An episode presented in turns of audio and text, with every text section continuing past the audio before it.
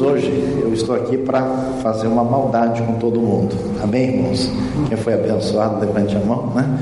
Ah, nós estamos no mês de ensino, então a nossa mensagem, a nossa palestra hoje vai ser um pouquinho mais complicada, um pouquinho mais técnica, talvez um pouquinho mais difícil ah, de acompanhar, porque ela de fato é algo que tem a ver com um ensino um pouquinho mais aprofundado. Mas para a gente entender o que está por trás disso, uh, a gente vai lembrar aqui de Sião sairá a lei, a visão hebraica e bíblica da realidade. Eu quero começar lendo Isaías capítulo 2, que diz o seguinte: Foi isso que Isaías, filho de Amós, viu a respeito de Judá e de Jerusalém. Nos últimos dias, o monte do templo do Senhor será estabelecido como o principal será levado acima das colinas e todas as nações correrão para ele. O Monte do Templo está lá e é motivo de controvérsia internacional nesses últimos dias.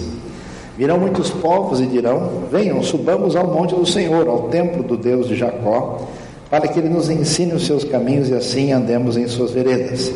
Pois a lei sairá de Sião e de Jerusalém virá a palavra do Senhor.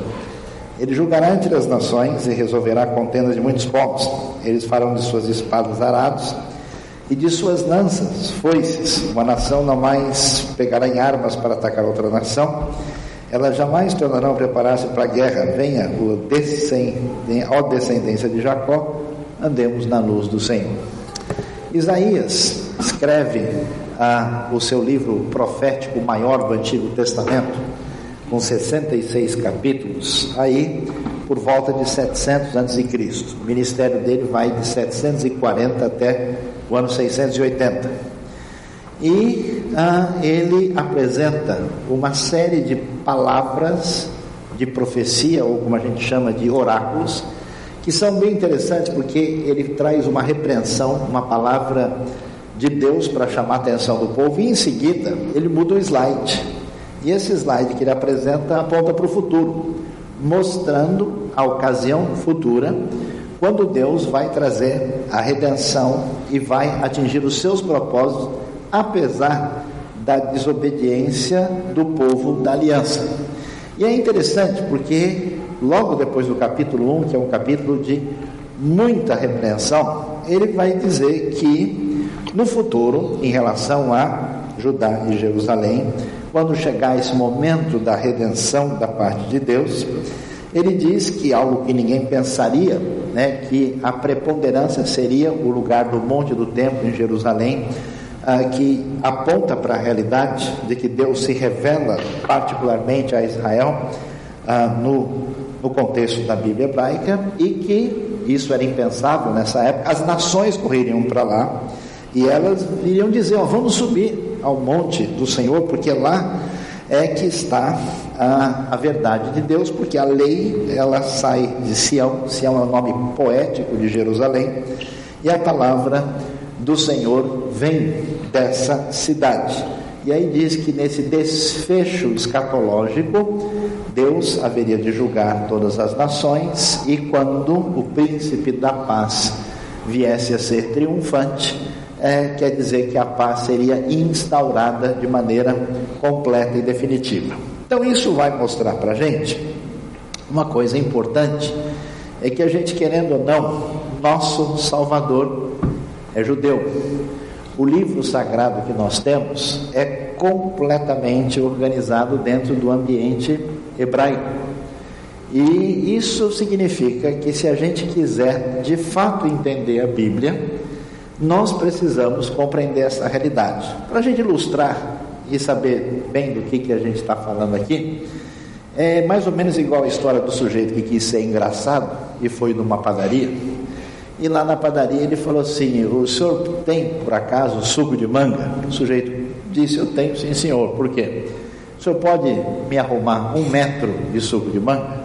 Aí o sujeito ficou meio sem graça, mas resolveu entrar na brincadeira e derramou assim, em cima do balcão, mediu com a régua e falou: Pronto, está aí um metro de suco de manga do jeito que o senhor pediu. Aí o outro, para não ficar atrás, pegou e disse: Olha, não seja por isso, me embrulha, por favor, porque é para viagem.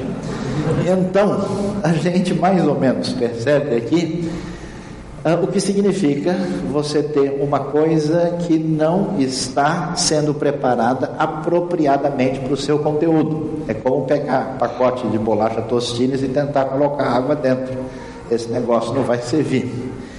Por isso, quando a gente lê a Bíblia, quando a gente estuda a palavra de Deus, é muito importante tentar entender ou refletir sobre quais foram as categorias que organizaram esse texto, que tipo de mente pensava sobre isso, qual era a estrutura cultural subjacente, qual era a lógica da cabeça dessas pessoas, porque senão a gente vai derramar suco de manga em cima do balcão.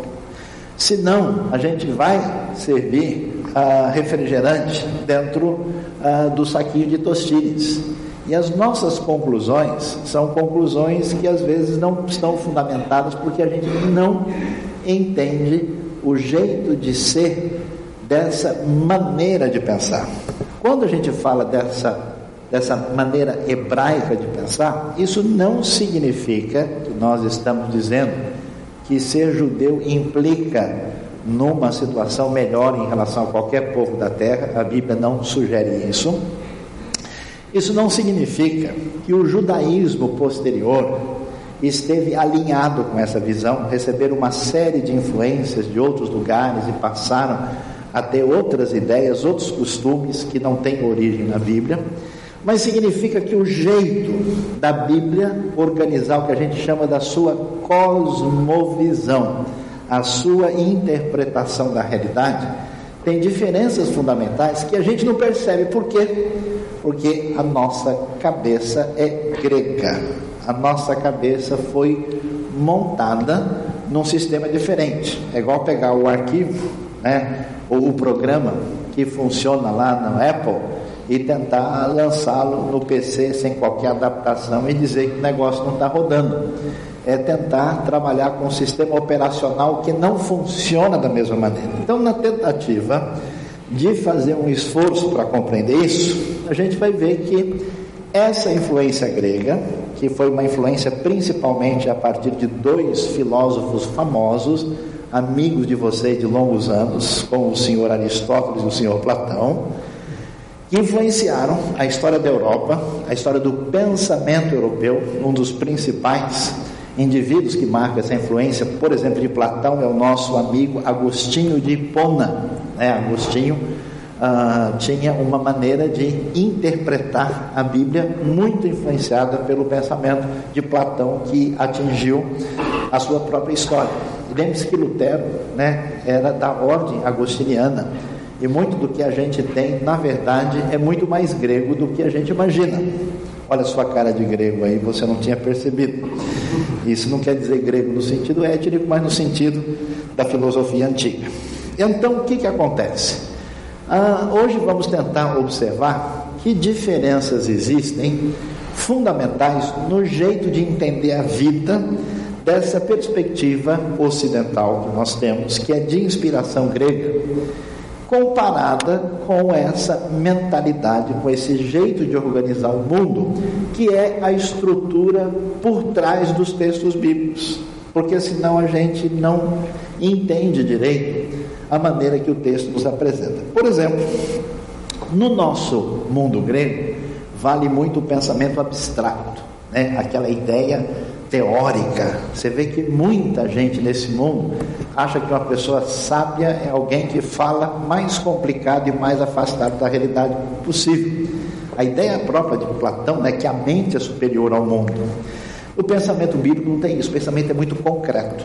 Todas as coisas elas são apresentadas, em vez de ser um jeito afastado da realidade. Por exemplo, a Bíblia nunca vai dizer é, simplesmente ah, que Deus aparece como ah, uma pessoa, ela prefere, em vez de falar que Deus é uma pessoa que apresenta ah, um destempero acentuado, que ele está nervoso, ela diz que ah, as suas narinas estão acesas. Se você ler no, no português, está dizendo que ele eh, manifestou a sua ira, mas literalmente apresenta uma coisa muito concreta, é muito poético, é muito cheio de metáforas, é um jeito de ser que é importante, sabe por quê? Porque muita gente não consegue viver a vida porque vive no mundo da lua. Está cheio de pessoas que vivem num cristianismo muito abstrato, cheio de ideias, mas que nunca realiza absolutamente nada. Porque ele não entende que a vida e a realidade é concreta. Por isso, quem é amigo desse jeito de pensar costuma ter uma visão muito filosófica da vida. E a visão filosófica faz que a pessoa esteja sempre em busca de uma essência perfeita. Eu conheço um monte de gente que nunca consegue fazer nada concretamente, está sempre analisando tudo, sempre criticando tudo, sempre mudando de igreja e buscando uma essência perfeita que não existe em lugar nenhum. É um jeito de viver. Em vez disso, a Bíblia, quando descreve a realidade, em vez da pessoa estar tá buscando uma espécie de verdade essencial, é, quase que incompatível com a vida, ela enfoca na relação do indivíduo com o Criador e com a sua vontade. É interessante que é um jeito diferente de ser. E muitas pessoas acreditam, por exemplo, porque eles têm ideias teológicas certas, a vida deles com Deus está ok. Nada pode estar mais longe da verdade. Por isso, o jeito grego de pensar sempre está tentando fazer uma explicação sistemática do mundo. Você não reparou que coisa interessante? A Bíblia começa dizendo o que? No princípio, Deus criou os céus e a terra, ponto. Ela não vai entrar em detalhes sobre como assim, quando é esse princípio, ela simplesmente afirma, ela não explica Deus. Por quê? Ela não está interessada nessa explicação sistemática do mundo, mas ela discute a situação de purificação e santificação do indivíduo perante Deus. Como é que a pessoa, diante de um Deus como ele se apresenta, deve viver a sua vida, em vez de tentar explicar os meandros completamente, às vezes, inidentificáveis da realidade à nossa volta. E é interessante que para a gente explicar as coisas mais abstratamente, você tem que parar o trem, você tem que segurar, né? Porque houve um filósofo muito interessante chamado Henri Bergson. Henri Bergson, ele questionou o pensamento muito racionalista, abstrato, dizendo o seguinte: que a razão humana não é capaz de explicar a realidade porque tudo passa muito depressa.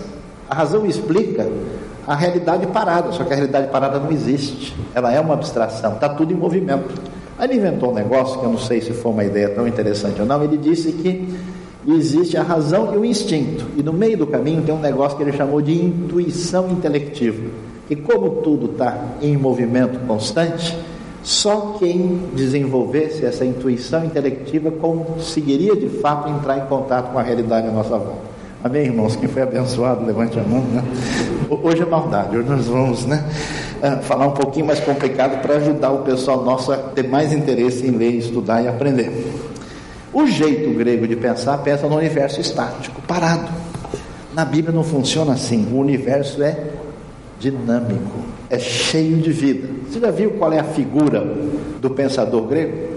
Sujeito de cara para baixo, olhando assim, concentrado como quem está intensamente meditando, tentando achar a essência da realidade da verdade em algum lugar desse planeta.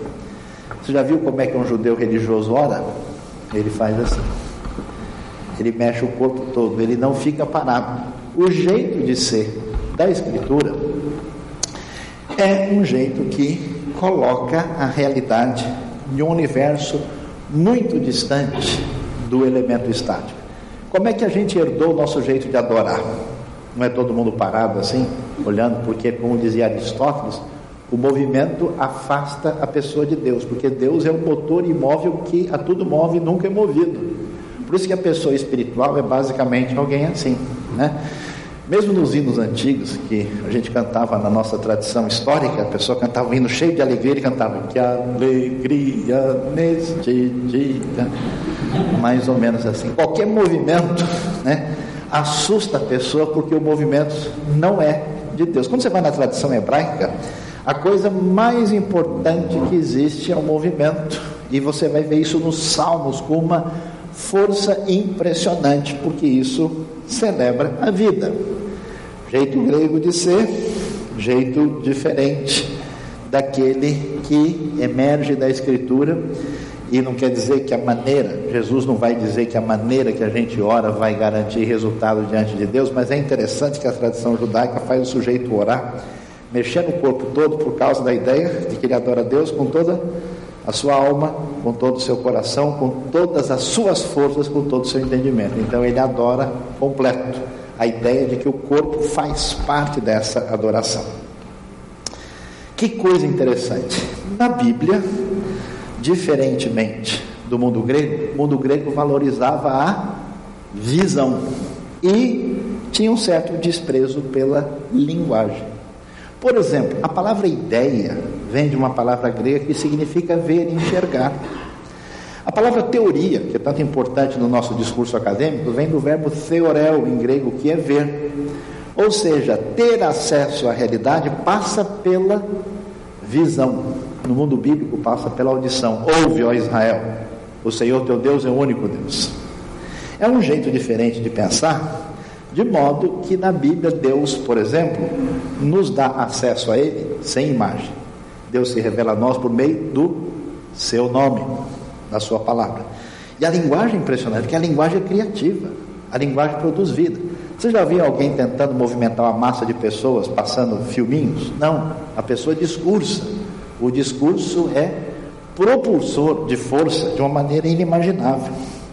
Jesus é chamado Verbo princípio era o verbo, o verbo era Deus, o verbo estava com Deus, o verbo era Deus. Essa ideia do elogio da palavra mostra a importância da palavra, do tempo, em oposição ao espaço e à visão que marca as duas civilizações que influenciaram o nosso jeito de ser e de pensar. E é tão interessante, e isso ajuda muito a entender um monte de coisa. Na mentalidade grega, a gente divide tudo do pensamento hebraico, a gente junta tudo. Olha que coisa interessante. A palavra davar significa ao mesmo tempo palavra, coisa e feito, acontecimento. A ideia é catalisadora. A gente tem uma tradição que divide, fragmenta tudo. Analítica, filha da razão, é um jeito diferente. Quando a gente pensa em sintonia com o mundo grego, quando a gente coloca essas categorias, isso coloca a nossa razão acima de tudo. Consequentemente, surge a importância do sujeito. O que, que o nosso amigo Descartes, que é um filho de Platão, disse? Penso, logo existo. Você já mudou isso para penso, logo desisto, né? mas não é o caso. Então, ele pensava dessa maneira, enquanto a Bíblia chama a pessoa, mediante a palavra divina, para fora de dentro dela. Ela é chamada a contemplar os céus, se voltar para o Criador e se voltar para o próximo. É uma ideia diferente.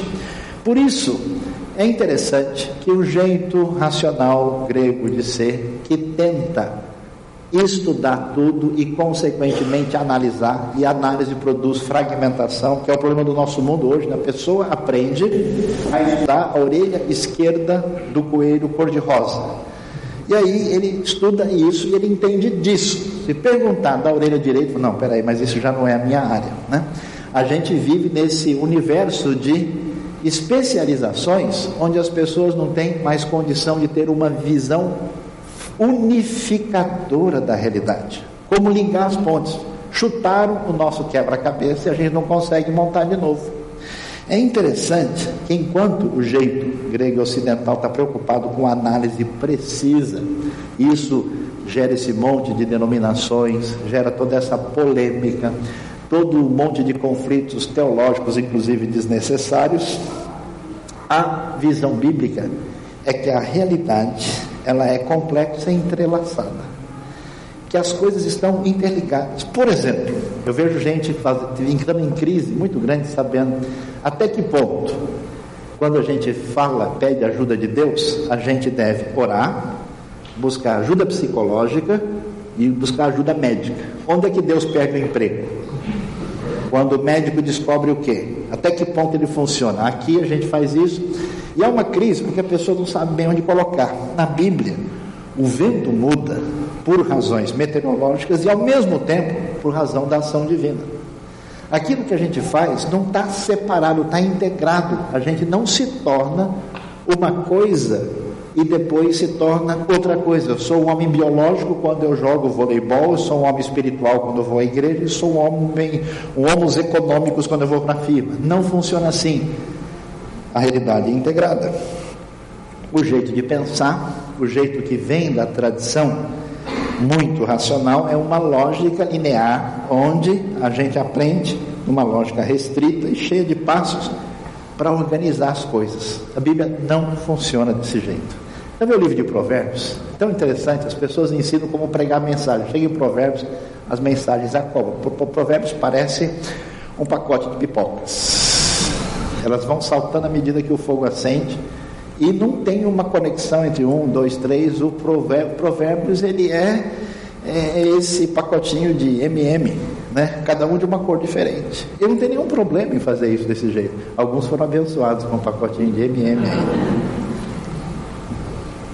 Por isso, na Bíblia existe às vezes o que é chamado de lógica de bloco e de lógica dialética. Quando uma coisa que parece ser o oposto da outra, na verdade é um complemento necessário. Por exemplo, Deus é um Deus de ira ou um Deus amoroso? Ah, se Deus é um Deus irado, ele não pode ser Deus Pai amoroso. Ah, o Deus do Antigo Testamento é um, do Novo é outro. Mas que bobagem. Não, se Deus é amoroso, então ele não pode condenar ninguém. Quem disse? Uma coisa não é o contrário da outra, pelo contrário, elas são complementares. O Deus que é perdoador é o Deus completamente santo.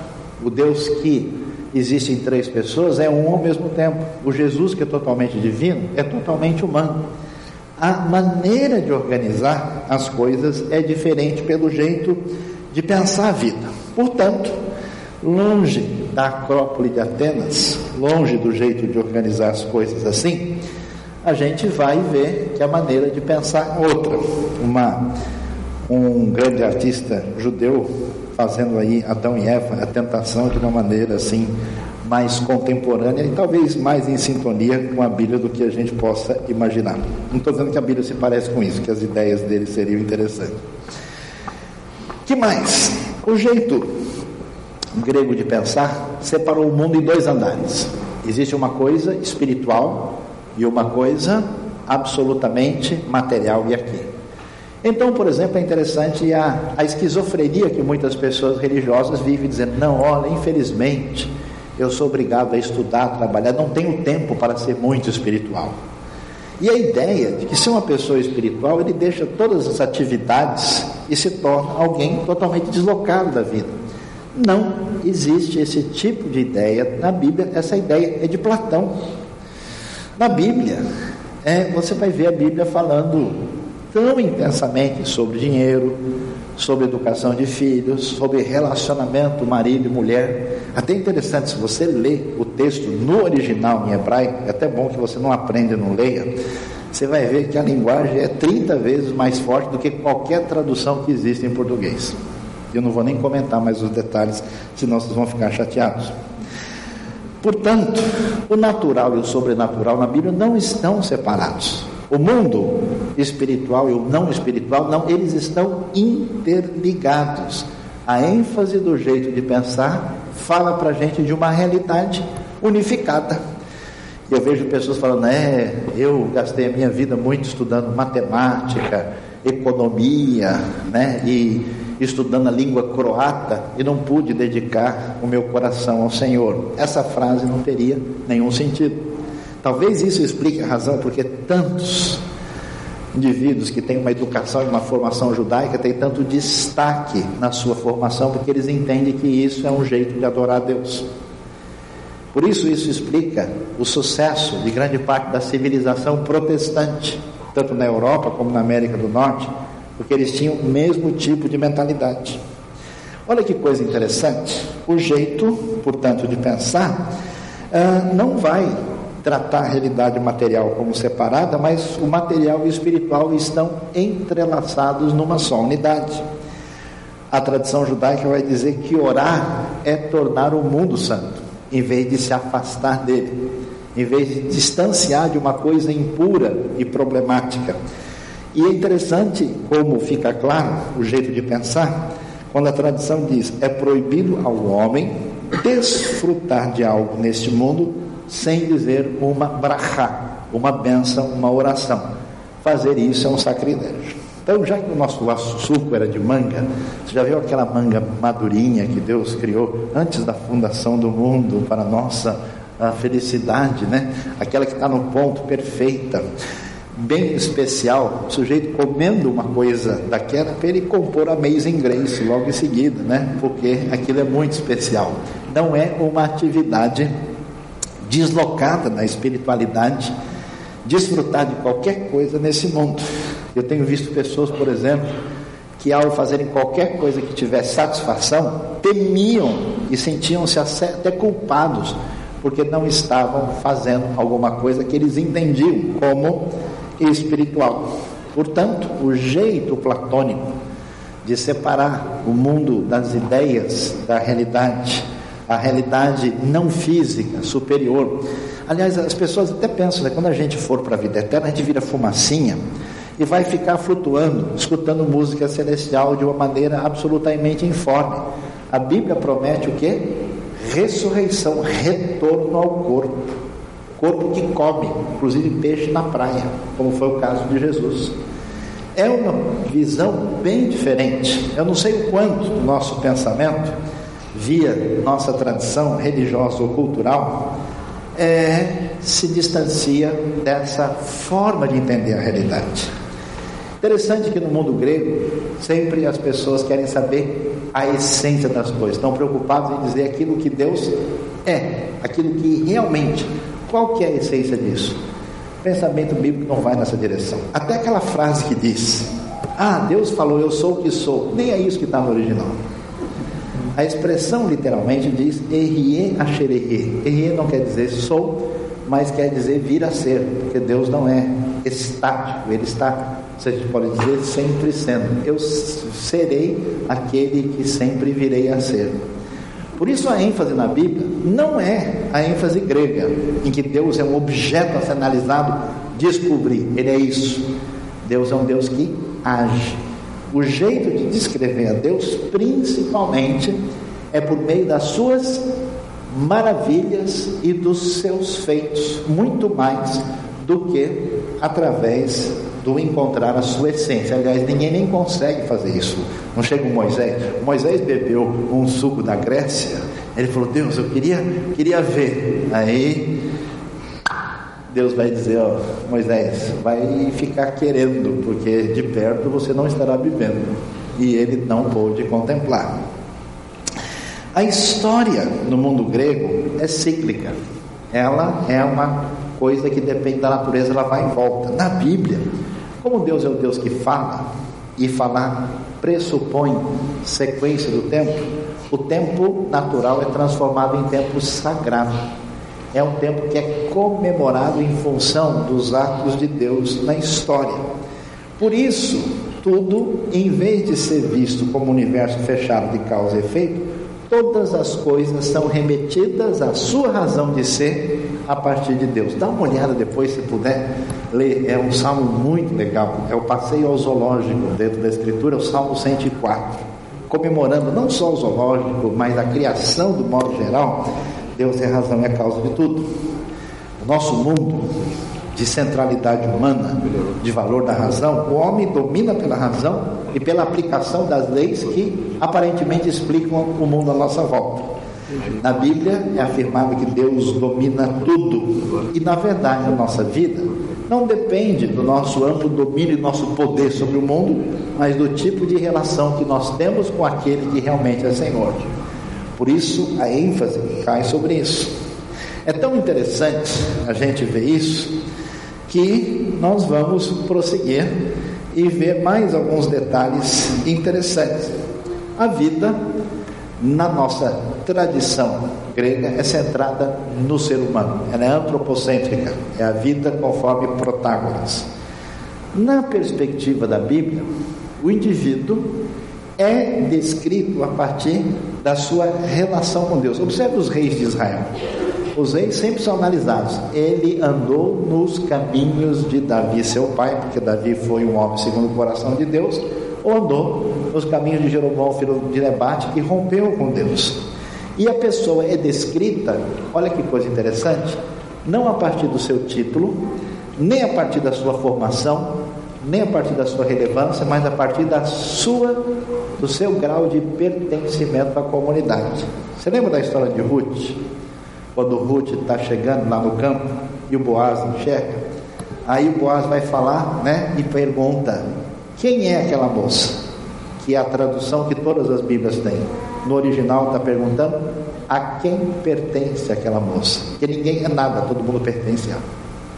Isso é muito interessante. Está cheio de gente hoje que quer ser cristão sem pertencer a uma comunidade. Está cheio de pessoas que ah, vive num isolamento das suas relações, entendendo que isso é sabedoria. A vida é centrada na tribo, na família, na relação com Deus. Em vez do individualismo, o que vale é ser parte de um grupo, parte da comunidade. Isso é vital, isso é essencial. Em vez de competição, que é para onde essa força da nossa sociedade nos leva, aliás, tudo vira né, uma espécie de jogo de poder, a proposta é cooperação e inter-relação. Isso é tão sério, porque a gente observa as pessoas, né? A gente tem um respeito, uma amizade, um bom relacionamento com a pessoa, até que de repente ele atravessa uma linha que ele representa alguém que compete comigo. Opa, então agora, agora a gente muda o nosso discurso. A pessoa passa a não ter mais a pertinência de ser ser humano, ele é deslocado numa outra esfera e qualquer tipo de ação é justificável, afinal de contas, negócios são negócios. Valor das pessoas é por posses. Ou a gente tem, ou a gente faz de conta que tem. Por que, que as pessoas são bobas e compram tudo quanto é marca cara desse mundo? Só para elas parecerem para os outros que elas são alguma coisa. Aquele negócio, a gente gasta o dinheiro que não tem, né? Para comprar aquilo que a gente não precisa, para parecer aquilo que a gente não é, para agradar quem a gente não conhece. É uma loucura completa. Esse valor por posse, na Bíblia, o valor da pessoa se define pelas suas relações. Por isso que o sujeito escreve: veio a palavra de Jonas, a, a, do Senhor a Jonas, filho de Amitai. Nem chama ele de profeta. Primeiro fala quem é o pai dele. As relações são fundamentais. A vida, para a gente, é principalmente biológica. Na Bíblia, principalmente no contexto social.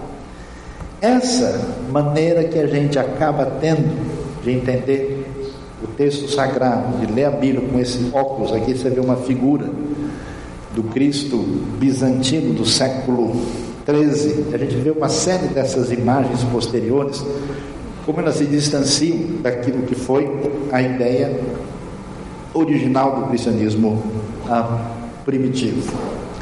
Olha que coisa interessante.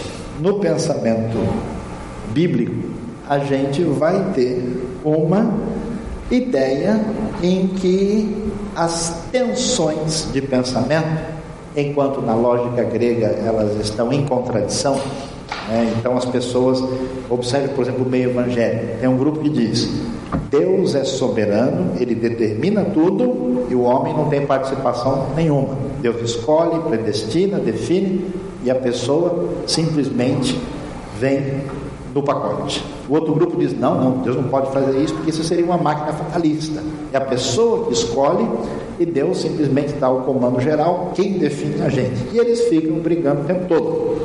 Existe o pessoal que gosta da oração mais barulhenta, ou da oração mais baixa, ou que gosta mais de água, que gosta mais de fogo e assim por diante. É uma confusão total. Porque cada ideia um pouco diferente é colocada sempre numa situação de contradição e oposição. Na Bíblia, as coisas são colocadas uma do lado da outra, como se elas fizessem parte de uma realidade onde as duas coisas precisam estar juntas. Eu gosto de dizer que o pensamento bíblico tem um sabor agridoce. Não precisa separar um do outro, eles fazem parte da mesma realidade. Portanto, na Bíblia existe o que? A manutenção dessas tensões. Um texto mostra a ira tremenda de Deus e o seu julgamento. O outro vai dizer: pode uma mãe se esquecer do filho que ainda mama? Ainda que ela se esqueça, eu não me esquecerei de ti. O texto é importante tanto quanto o outro, as duas coisas são verdades. Como é que a razão junta delas? Isso é um outro departamento que não vem ao caso. Então, olha que coisa interessante. A Bíblia vai dizer que Faraó endureceu o seu coração para a alegria dos arminianos. E logo em seguida diz que Deus endureceu o coração do Faraó para a alegria dos calvinistas. Ou seja, a gente vai ver que o texto não se incomoda nem um pouco de num versículo dizer que Faraó endurece o coração e no outro versículo dizer que Deus endurece o coração, porque as duas coisas são verdades e elas não precisam estar na relação de contradição. Deus é um Deus cheio de ira e um Deus cheio de misericórdia. É interessante, esse jeito de pensar abstrato, muito racional, muito fragmentador, muito ligado à visão, produz o tipo de pessoa que a gente tem nas igrejas hoje. Pessoas que contemplam a fé, estão olhando uma verdade abstrata, bonita lá dessa forma, e sendo bons servos do Senhor, servos não sei como. Eles acham que se eles acreditam na doutrina certa, se eles participam na reunião de domingo, eles são seguidores de Jesus. Onde? Só na mentalidade grega. É o Jesus que nasceu em Atenas e morreu em Tessalônica, mas não aquilo que aparece na Escritura. Em vez de contemplação e passividade, a ideia da Bíblia é de ação transformadora. Os discípulos não chamavam Jesus ah, de uma espécie de professor. Eles não são alunos, eles são os discípulos. Discípulos é alguém que segue a vida do outro procedimento. Jesus não fazia explicações que ele falava, ah, agora entendi. Pelo contrário, boa parte da vida, no final, eles não tinham entendido muita coisa. Mas eles seguiam e acompanhavam Jesus. A ideia é de ação transformadora. Por isso, no texto bíblico, em vez da Bíblia ser um livro de teologia, não é um livro de teologia.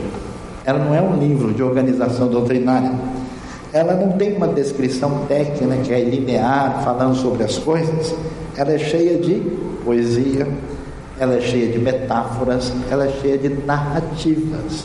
Ela é toda colorida de uma forma a falar sobre Deus e sobre o seu amor para a pessoa mais simples do mundo. Se você contar a história do filho pródigo para qualquer pessoa nesse mundo, ela entende. Se você for ler um livro de teologia abstrata sistemática, nem o cara que escreveu não entende. É bem diferente a maneira de pensar o valor que as coisas têm. Por isso é interessante que nessa, nesse valor da palavra, nesse valor do tempo, é tão interessante como a Bíblia apresenta para a gente uma ideia de uma comunidade que celebra. E como é interessante como o povo de Israel no Antigo Testamento é um povo cheio de festas que celebra a ação de Deus na história, lembrando isso através de festas como a Páscoa, né, que é um evento tão especial, e que também é cheia de outras festas da melhor uh, celebração possível. Olha que coisa diferente. Quando no jeito grego, a boa maneira de se comportar é mostrar o que? harmonia, compostura e autocontrole. Essa é a pessoa espiritual. No pensamento bíblico, meu amigo, mas nem de perto. Se você lê alguns profetas, você não lê de não dorme de noite. Porque os profetas, quando pegam pesado, pegam pesadíssimo. Malaquias, por exemplo, eu estava falando do pessoal que trazia sacrifícios de animais sujos de excremento. Aí a resposta simpática dele, elaborada no Educandário de Paris, foi: Ó oh, Deus vai esfregar isso na cara de vocês, o que vocês estão trazendo para oferecer para eles, tá certo? Esse é o jeito, assim, com toda a polidez técnica do nosso amigo Malaquias. E quando o texto fala de amor, fala da bondade de Deus, fala com uma profundidade tremenda. Então, em vez de ter harmonia, compostura, autocontrole, o que existe é movimento, é vida é emoção profunda, é um ser turbulento e apaixonante. Deus, quando fala do que Ele vai fazer, quer seja como julgamento ou como ação amorosa, é um negócio assim extremamente bonito. Parece a mãe, assim, descabelada, que pegou o menino tentando atravessar a rua na hora que o farol abriu. Ele chega lá e solta os cachorros e fala: Menino, seu maluco, você vai ver. E depois vai lá e abraça e chora e beija e faz tudo. É desse jeito que a coisa aparece. Não tem toda essa coisa quadradinha que deve ter vindo de algum outro lugar que não foi do texto bíblico. A língua hebraica, por exemplo, quando ela privilegia os verbos, ela vai falar, exemplo, quando Deus fica irado, diz que ele está bravo, fala que as suas narinas estão ardendo, literalmente acendendo. Fala de levantar os olhos, fala de dura serviço, pescoço duro para alguém que não obedece. Fala de falar aos ouvidos quando ressalta algo importante. Fala de preparar-se como vestir os lombos para entrar em ação. É um jeito totalmente diferente de ser na nossa abordagem. Por isso eu convido a gente a pensar seriamente sobre o jeito que a gente tem entendido a Bíblia.